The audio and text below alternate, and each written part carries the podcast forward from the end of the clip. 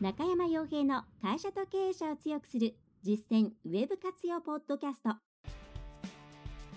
この番組では600社以上のウェブコンサル実績を持つ株式会社ラウンドナッツ代表取締役の中山が会社経営者に必要な内容に絞り込んで抑えるべきウェブの話題やトピックスをビジネス目線でお伝えしています。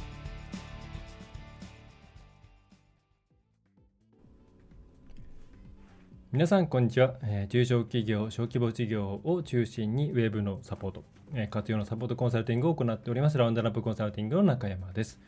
え、それでは今回もですねさまざまなトピックについて、えーまあ、ネット上にはいろいろな情報がありますけれども、まあ、実際に現場としては、うん、現場からその、ね、現場の目線としてはそれが、まあ、実際どうなのかという生々しい情報をお伝えしていく、えー、ポッドキャスト YouTube のチャンネルになっております。ぜひ最後まで、えー、お聞きいただければと思います、まあ、なかなかなかなかですねこのメディア全盛の時代で世の中ね、えー、検索して出てくる情報っていうのは綺麗な情報が多いんですけど、まあ、現場でやってるとなかなかそうもいかないなっていうことが多いので、えー、そういう生々しい部分をですね、まあ、特に、えー、理解関係もない、えー、独立系の会社ですのでお伝えしていきたいと思います。えー、で今回のテーマとしてはまず、えー、ご質問いただいた内容についてやっていこうかなと思ってるんですけども、えーとま、最近ですね、うん、ご質問いただいたのが、えー、まあ、中小企業とか小規模事業、まあ、自分のことはま中小企業なんですけどもっていう方って多くはないですけど、まあ、うちみたいなそんなに人とか物とかお金とかないような会社っていうのが、まあ、最近よくワードプレスとかですね、そういうものを聞くけど、そういうもので作った方がいいんですか？それとも普通に今まで通りのやり方で作った方がいいんですか？みたいなですね、えー、質問をされると。まあ、これ結構ウェブの何ですかね開発の関係とかワードプレスなんかに慣れてる人にとってはえー、まだそういう考え方なのっていうふうに思われることかもしれないんですけれどもまあまあですねそんなものですね。はい、あのかなりウェブ業界の常識っていうのはうん事業が一般の中小企業さんとか小規模事業者さんの感覚とはずれているんで要注意なんではではあるんですけど、えー、まあ、そういうふうにいただくとでこれに関して今回うんお伝えしていければなと思います。でまず、まあ、端的に答えを申し上げてしまえばですね、うんえー、ワードプレスっていうのは、まあ、まずワードプレス自体はすごく便利なものです。はい。で、まあ、CMS、そのコンテンツマネジメントシステムっていう、まあ、端的に言えばオンライン上でホームページを作れるシステムっていうのはワードプレス以外にもいっぱいあるんですけど、まあ、圧倒的にシェアが今、ワードプレスが1位なんで、ちょっと、まあ、まとめてワードプレスって言っちゃいます。で、えー、ワードプレスは自体は、まあ、ちゃんと使いこなせればというかですね、えー、非常に便利です。で便利ですし、コストダウンにもつながりますし、ビジネスのスピードアップにも貢献することが多いですね。はい。で、なので、基本的にうちもな、特にこう、何らかのご注文がなければ、例えばすでに違うシステムが入っているとか、うんまあ、どうしてもえー、サーバーの絡みで使えないとかそういうことがなければワードプレスでお作りしています。えー、でもですね、まあ、いろんなことを考えていく中で、まあ、こういう企業さんはちょっとワードプレスで作んない方がいいよなっていうケースも、まあ、あるなと。で、えー、ちょっと話戻しますけども、じゃあどういう企業はワードプレスを使うべきで、どういう企業さんはワードプレスを使わない方がいいのか。はい、別にワードプレスを使ったから使わなきゃいけないっていう決まりは全くないですし実際ちゃんとしてればデメリットなんて全くないんですけどワードプレスを使っちゃいけない企業さんっていうのは、まあ、端的に言えばえホームページ作りましたじゃああとは、まあ、ほっときてもなほっといてもなんとかなるよねって思うような会社さんはワードプレスを使わない方がいいです。それはワードプレスのメリットの部分を潰していますしワードプレスのデメリットの部分っていうのが、まあ、ものすごくですねであの残ってしまうからなんですね。じゃあ先にワードプレスのデメリットって何だっていうところからお伝えします。まあ、多分これで半分ぐらい分かっていただけるのかなと思うんですけれども、ワードプレスってじゃあ何ですかっていうと、まあ、サーバーにインストールする、レンタルサーバーとかにですね、インストールするっていうことで、まあ、従来のそのホームページなんたらとかですねそういうふうに手元で作ってアップして FTP とかでアップしてというものとは違って、まあ、ネット上にですねそういう作るソフトがあるんですね。はい、でそこで編集ができたりとか、まあ、追加ができたりとか削除ができたりとかするんで、えー、当然ですねそこに入るためにはその、えー、誰でもそれが触れるようになってしまっていたらもう皆さんのホームページいじり放題になってしまうので、えー、そうではなくて、まあ ID とかパスワードでログインということを行って、えー、ちゃんとした、えー、まあ、この会社の人だよっていうことが分かるようにしていくわけですね。はい、でそういうネット上にある仕組みなので、えー、まあ、放置、あ、放置というかですね、えきちんとメンテナンスをしておかないと、まあ、最悪その悪いクラッキング、まあ、ハッキングっていうよりはクラッキングですよね、えー、つまり、えー、悪質な、えー、オンラインネット上で動くソフトウェアとかプログラムを埋め込まれてしまったり、えー、してしまう。でそれによって、えー、なんですかね。まあ一番悪い形で言えばそういうそういう感染してしまったパソコン同士がこうネットワークを作ってよりですねそういう悪いことをするパソコンを増やしていく、まあ、ボットネットみたいなものを作るものに加担してしまったりあるいは迷惑メールを送る踏み台にされてしまったりとか、まあ、そういう他の人に迷惑をかけてしまう。えー、またそれを設置しているレンタルサーバー会社さんに非常に迷惑がかかる。さらにはそのレンタルサーバー会社さんを使っているユーザーさんにも迷惑がかかるっていうことになってしまうんですね。はい、でそういうものだけじゃなくっても結構ですね、えー、何でしょうね。そのコンテンツ自体まあ、プログラム、まあ、ハッキングっていうところが、まあ、でも大きいかなとですね、まあ、それが一番のリスクかなと。で、それが、まあ、今、最悪って言いましたけども、結構カジュアルに あのアップデートっていうですね、ものをしてお、ちゃんと定期的に行っていかないと、まあ、これネット上で無料で簡単にできるわけなんですけれども、管理画面から。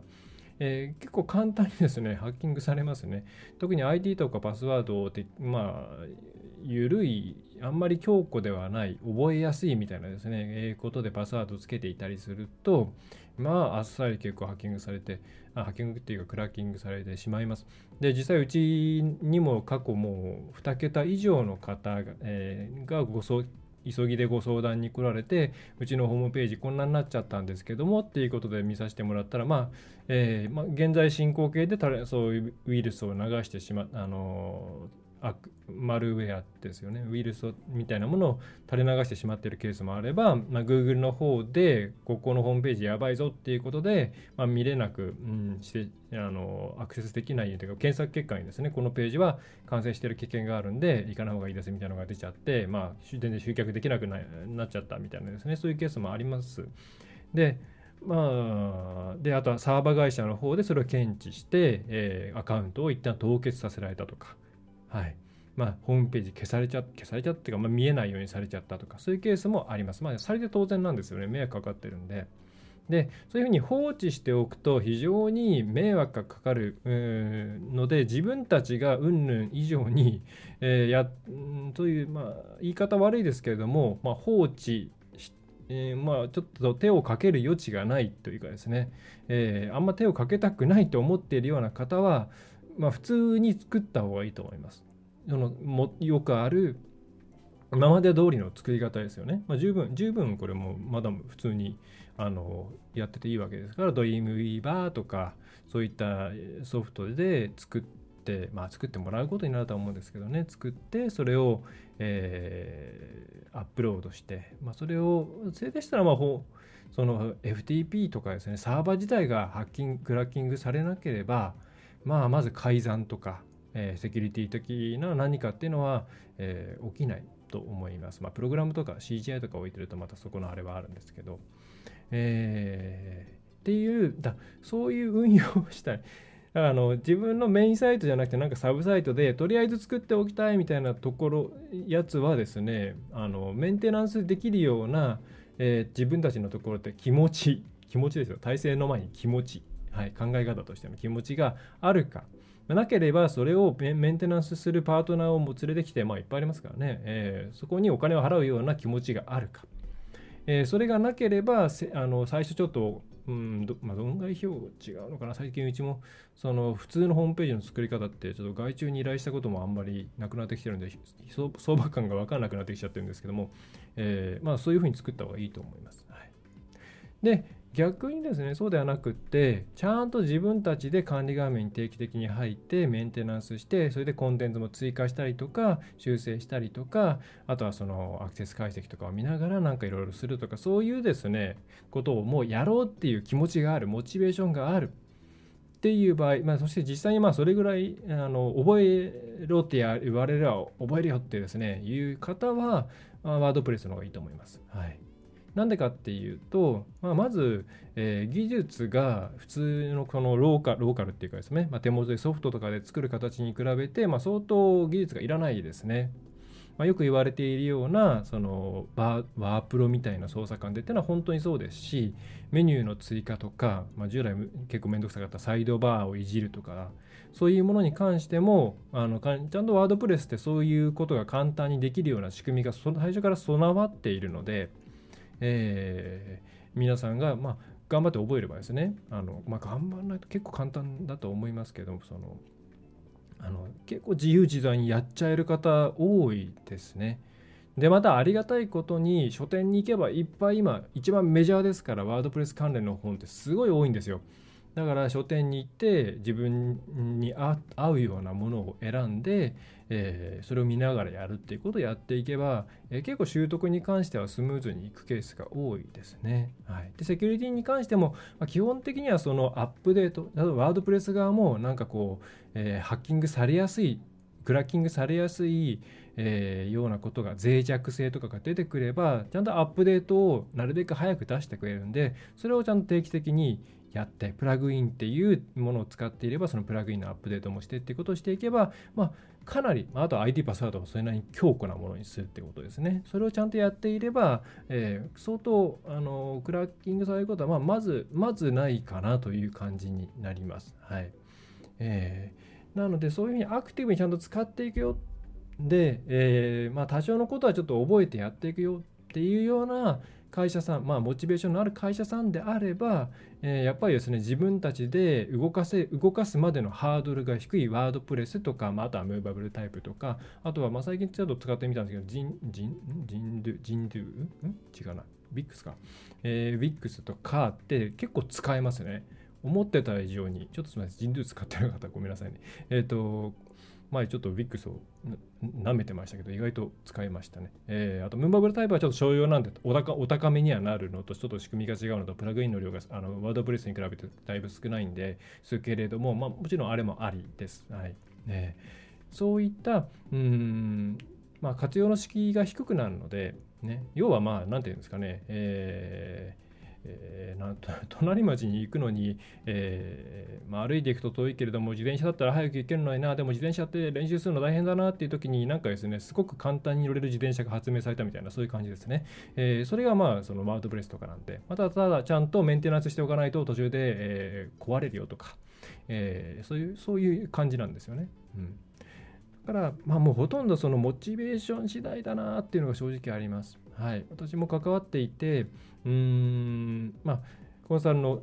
えーと、ある期間が終わって、えー、しばらくして、あの、見て、見ててかお話、ちょっと最近どうですかって話聞いて、ワードプレスとかの話聞いてみると、全然アップデートされてなかったりとか、えー、そういうことになると、まあ、もう本当に身震い、身震いとブフッとしますけれども、そういうところではやんない方がいいですね。ちゃんとパートナーさんをつけた方がいいですね。だうちも自分たちでできるっていう会社さんはやってもらってますし、その方が意識が上がるんで、高まるんで、えー、上げてますし、えー、そうじゃなくて、えー、ちょっとそこに関しては、あの、やる、あの、やらなきゃいけないのはわかるんだけども、あのちょっとうちの方で回すあれがないからお願いしますっていう場合にはうちがそのコンサル契約のオプションとして、えー、セキュリティ関連の対応なんかとかを全部やっちゃったりするんですよね。はい、ということでまず、まあ、そもそもワードプレス入れちゃいけない企業さんっていうのは、まあ、あんまり生きる気がない企業さん。はい、で、えー、入れた方がいい企業さんっていうのは、まあ、選んだ方がいい企業さんっていうのはもうアクティブに関わっていこうっていう気持ちがあってモチベーションがあってやる気があるような会社だったらワードプレス入れた方が絶対いいと思います。絶対に放置とかはしちゃダメです。はい、あの自分たちのだけの問題ではなくて他社さんとか、えー、損害賠償レベルの何かが起きる可能性すらありますので、えー、要注意です。ただですね、まあ、非常に便利っていうのが、まあ、このワードプレスの、えー、特徴ですよね。まあ、何が便利なんですかって聞かれますけど、まあ、結構、あのー、まあ、ここからちょっとワードプレス何が便利なのかっていう話をさせてもらうと、うん、まあ、昔のながらの作り方のホームページっていうのは、まあ、基本的に全部、まあ、楽にはなってきました。いろんな、えー、ライブラリーとかそういうもの jQuery とかですね。いろんな、うん、フレームワークとかが出てきて、まあ、私ももともとウェブ制作とかやってたんで、えー、その辺を乗り越えてきたんですけれども、えー、なんだろう。例えばそのアニメーションとかですね、うん、それからこう、うん、分かりやすいのなんだろうな。その、えーと、いろんなインターフェースの部分例えばモバイルでパンクズじゃない、えーと、ハンバーガーメニューでピーって出てくるとかですね。ああいう仕組みっていうものを簡単に入れられるようにはなりました。なりました、えー、ただ、えー、じゃあ例えば最近で言ったらそうですね Google のアンプっていう、えー、すごい高速化させる技術ですね、えーまあ、その代わりいろいろちょっとストリクトってトリクトっていうのは、えー、技術的にこういろいろ考えなきゃいけないところがあって修正しなきゃいけないところとかがいっぱいあって普通に実装するとしたら結構大変なんですけどもだからこうワードプレスだったらプラグインをポーンって投げるあるいはプラグイン入れたくないなっていうケースでもそのワードプレス自体の内部のファイルの方にちょっとこうをいじってあげることによって、えー、結構簡単にもうですね、えー、一気にサイト全体を多用させることができちゃったりあと結構あの SSL 対応とかですねあよく皆さんも聞いたことあると思うんですけどこれも普通のサイトだったら、えー、全部のところの URL 書いてとかチェックしてとかこれがまあ500ページとか1000ページとかあったら本当に大変だったりするわけなんですけどもなかなか一括時間でいかなかったりするんで特に積層になってるようなサイトっていうのはでもまあワードプレスの方にまあもう移行できていればもうプラグイン入れて、まあ、あとうまくテーマファイルの方をバーってさらったりとかデータベースの方さらったりすればいいんですごくもう一瞬だったりしますね本当に。っていうふうに、うん、いろんなことが楽にできます。コンタクトフォーム、そのお問い合わせフォームなんてあの簡単に無限に増やせるようになってますし、SEO にしたって、昔だったらここにこういうタグ入れてとかですね、ここにこういうメタタグ入れてあげなきゃいけないよとか、タイトルタグは1個だよとかですね、いろいろ考えなきゃいけなかったのが、まあ、今はですね、SEO 用のプラグインっていうものを入れてあげればそれだけで、えー、まあ自動的にある程度やってくれますしまずそれから自動的じゃない部分についても自分たちでこうえー、簡単にあここに入れればいいんだなっていうのが分かりやすくしかもプレビューしてくれるとかそういう機能がついていたりとか、まあ、動画だって簡単に入れられますし Google マップだって簡単に入れられますし HTML が分かんなくても本当にいろんなことができるっていうのが、まあ、ワードプレスのいいところです。はいねえーまあ、そういう非常になんだろうビジネスの動きを加速させられるツールなんでうまく使っていった方が絶対にいいんですけれどもただそういう気がなくとりあえずちょっとオンライン上に、えー、ポンとホームページ欲しいですっていうだけだったら使わない方がいいっていう感じですね。はいで、うん、あと他にまあ注意点としては、えーとまあ、そういう便利なものなんでやっぱりですねいろんなパワーを食うんでここはまた別の話として注意点なんですけれども結構その向き不向きがサーバーの方であるんですね。うん、で今ホームページの速度ってめちゃめちゃ重要だって言われてるじゃないですか。でこれ、まあ、Google はランキングの要因とかには入れてないですよって言ってますけどもでも Google のサーチコンソールとかそういう Google とですね対話するツールの中では速度っていう項目が出ていますしまたユーザーさんがやっぱり速度速くないとやっぱりどっか行っちゃうんで、はいあのーなるべく早くホームページがポンって出てくる方がいいわけです。で、これ従来型のホームページだとあんまり問題にならなかったんです。なんでかっていうと、プログラムがほとんど走ってなかったんで、あの HTML を読み込んで、それをそのまま CSS と一緒にポンと出すっていうやり方で済んだんで、まあ、大体早いんですよ。はい。まあ、これで遅いって相当のものなんで、まあ、昔の私がホームページを作り始めた2000とか2001年ぐらいの海外サーバーとかだったらまあ遅かったかもしれないですけれども、えーね、名前も覚えてない。えーとただあのワードプレスとかあとムーバブルタイプとかもそうですけれどもうんそういうものはレンタルサーバーの、まあ、特にデータベースあとはその PHP とかそういうプログラムの動作速度っていうものが、えー、非常に重要になってきます。で基本的に、何も考えていないサーバーにとりあえず突っ込んだりすると、まあ、大体遅いです。はい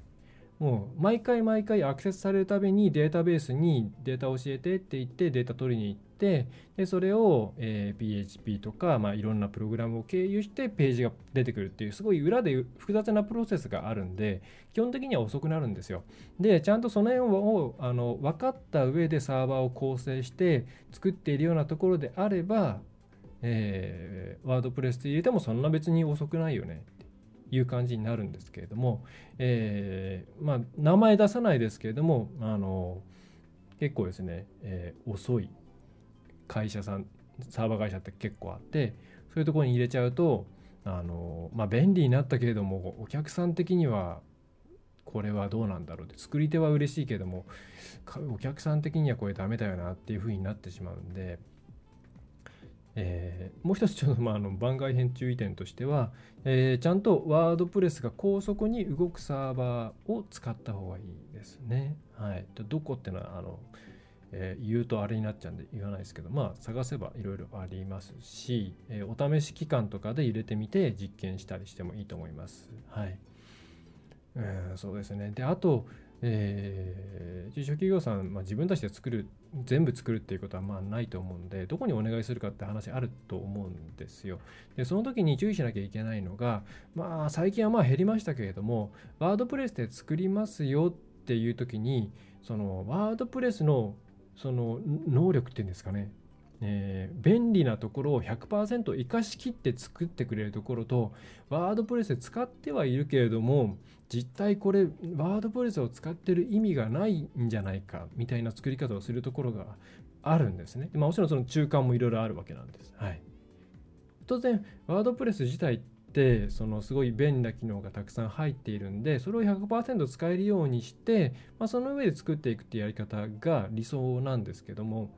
でまあ基本的にちゃんとした制作会社さんはそういう作り方してるはずなんですけどあの会社さんによっては、まあ、なんでそうなのかワードプレスのことを知らないのか分かんないですけども例えば、ね、ワードプレスでページを作るって言ったら固定ページとか、まあ、あと投稿とか、まあ、その辺をこううまくちょっと用途によって使い分けてやっていくのが基本で、まあ、そこにプラスアルファでカスタム投稿タイプとかあるわけなんですけれども、まあ、例えばその固定ページっていうものを作、えー、使が使えなくなっていたり本来はそこでページ作っていけばいいって多分どの本を見てもそう書いてあるんですけども、えー、あとは投稿って機能をつけたらあ使ったらブログみたいなことができるようになるからそれを使ったらいいって書いてあったけども投稿に書いても全然どこにもそれが見られないとか。でそれはもうプログラムそのもともとのワードプレス自体をもうなんかですね、えー、そのなんかよくわかんない独特の作り方をしちゃったりしてえー、お客さんの方でいじれないような形で作っちゃう会社さんって時々あるんですね。はい、でそういう会社さんをじゃなくてちゃんと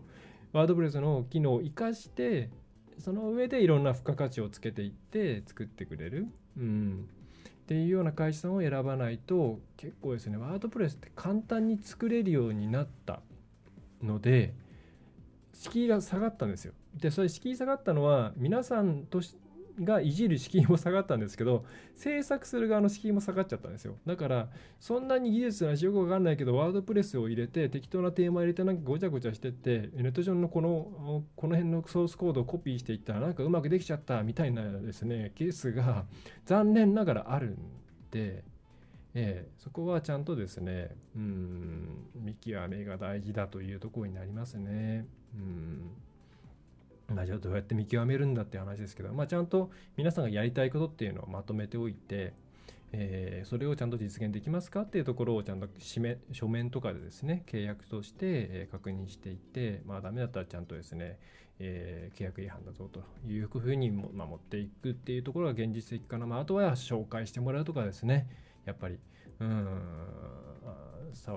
紹介がうちも紹介多いですけども。紹介してもらうのが一番安心かもしれないですね。はいえー、ということで、ちょっとあっちゃこっちゃ行きましたけれども、ね、まあ、中小、ちょっと話戻します。今日のまとめにも入りますけれども、えーと、中小企業とか小規模事業がの社の方がワードプレス使うべきですかって言ったら、やる気があってちゃんと関わっていくんだったら絶対入れた方がいいですよっていうのが答えです。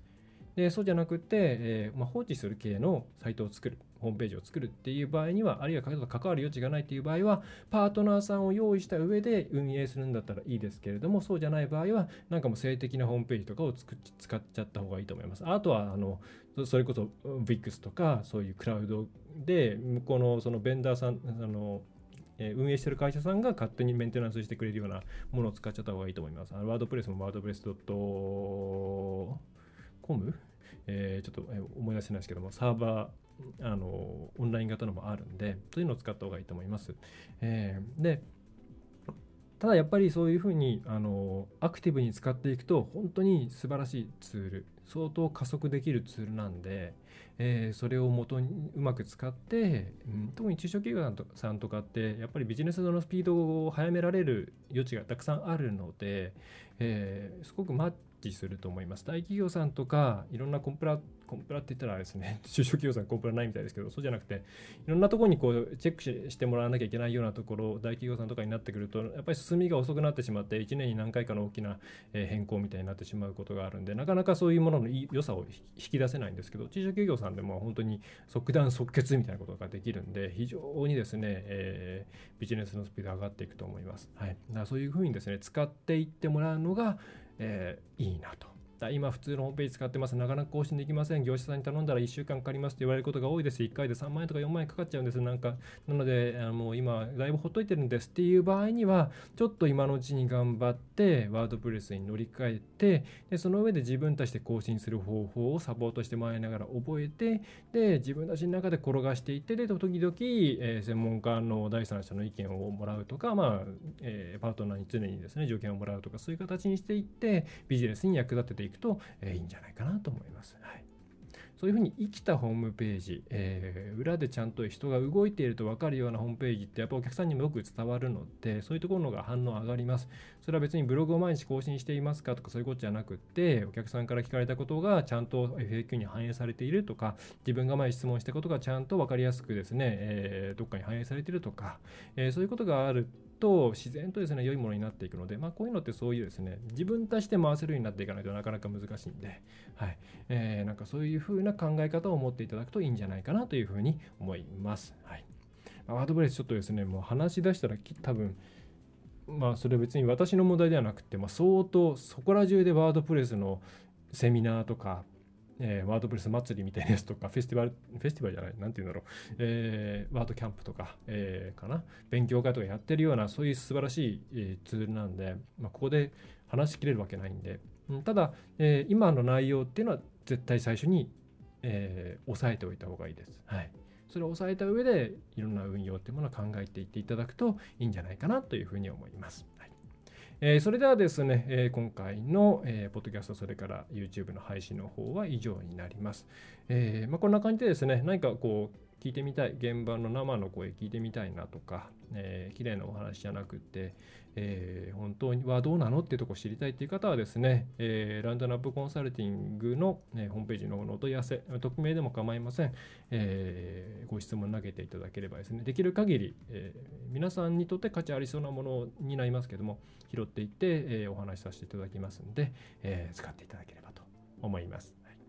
えそれでは最後までお聞きいただきましてありがとうございました。えー、中小企業、小規模事業を専門にですね、ウェブコンサルティングを行っております、ラウンドナップコンサルティングの、えー、代表中山がお送りいたしました。e ラーニングとかもやってますので、ぜひホームページもご覧ください。また、チャンネル登録、それから YouTube だったら購読、あ、じゃないや、ポッドキャストだったら、えー、購読の方もしていただければ幸いです。それでは、えー、皆様の事業がより前に進む一助となれば幸いです。最後まで、えお聴きいただきましてありがとうございました。今回の内容はいかがでしたでしょうか？ぜひご質問やご感想をラウンドナップコンサルティングのポッドキャスト質問フォームからお寄せください。お待ちしております。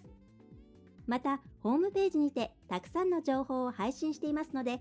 ぜひブログ、メールマガジン、郵送ニュースレターや各種資料 PDF もご覧ください。この世からウェブを活用できない会社をゼロにするを理念とする株式会社ラウンドナップがお送りいたしました。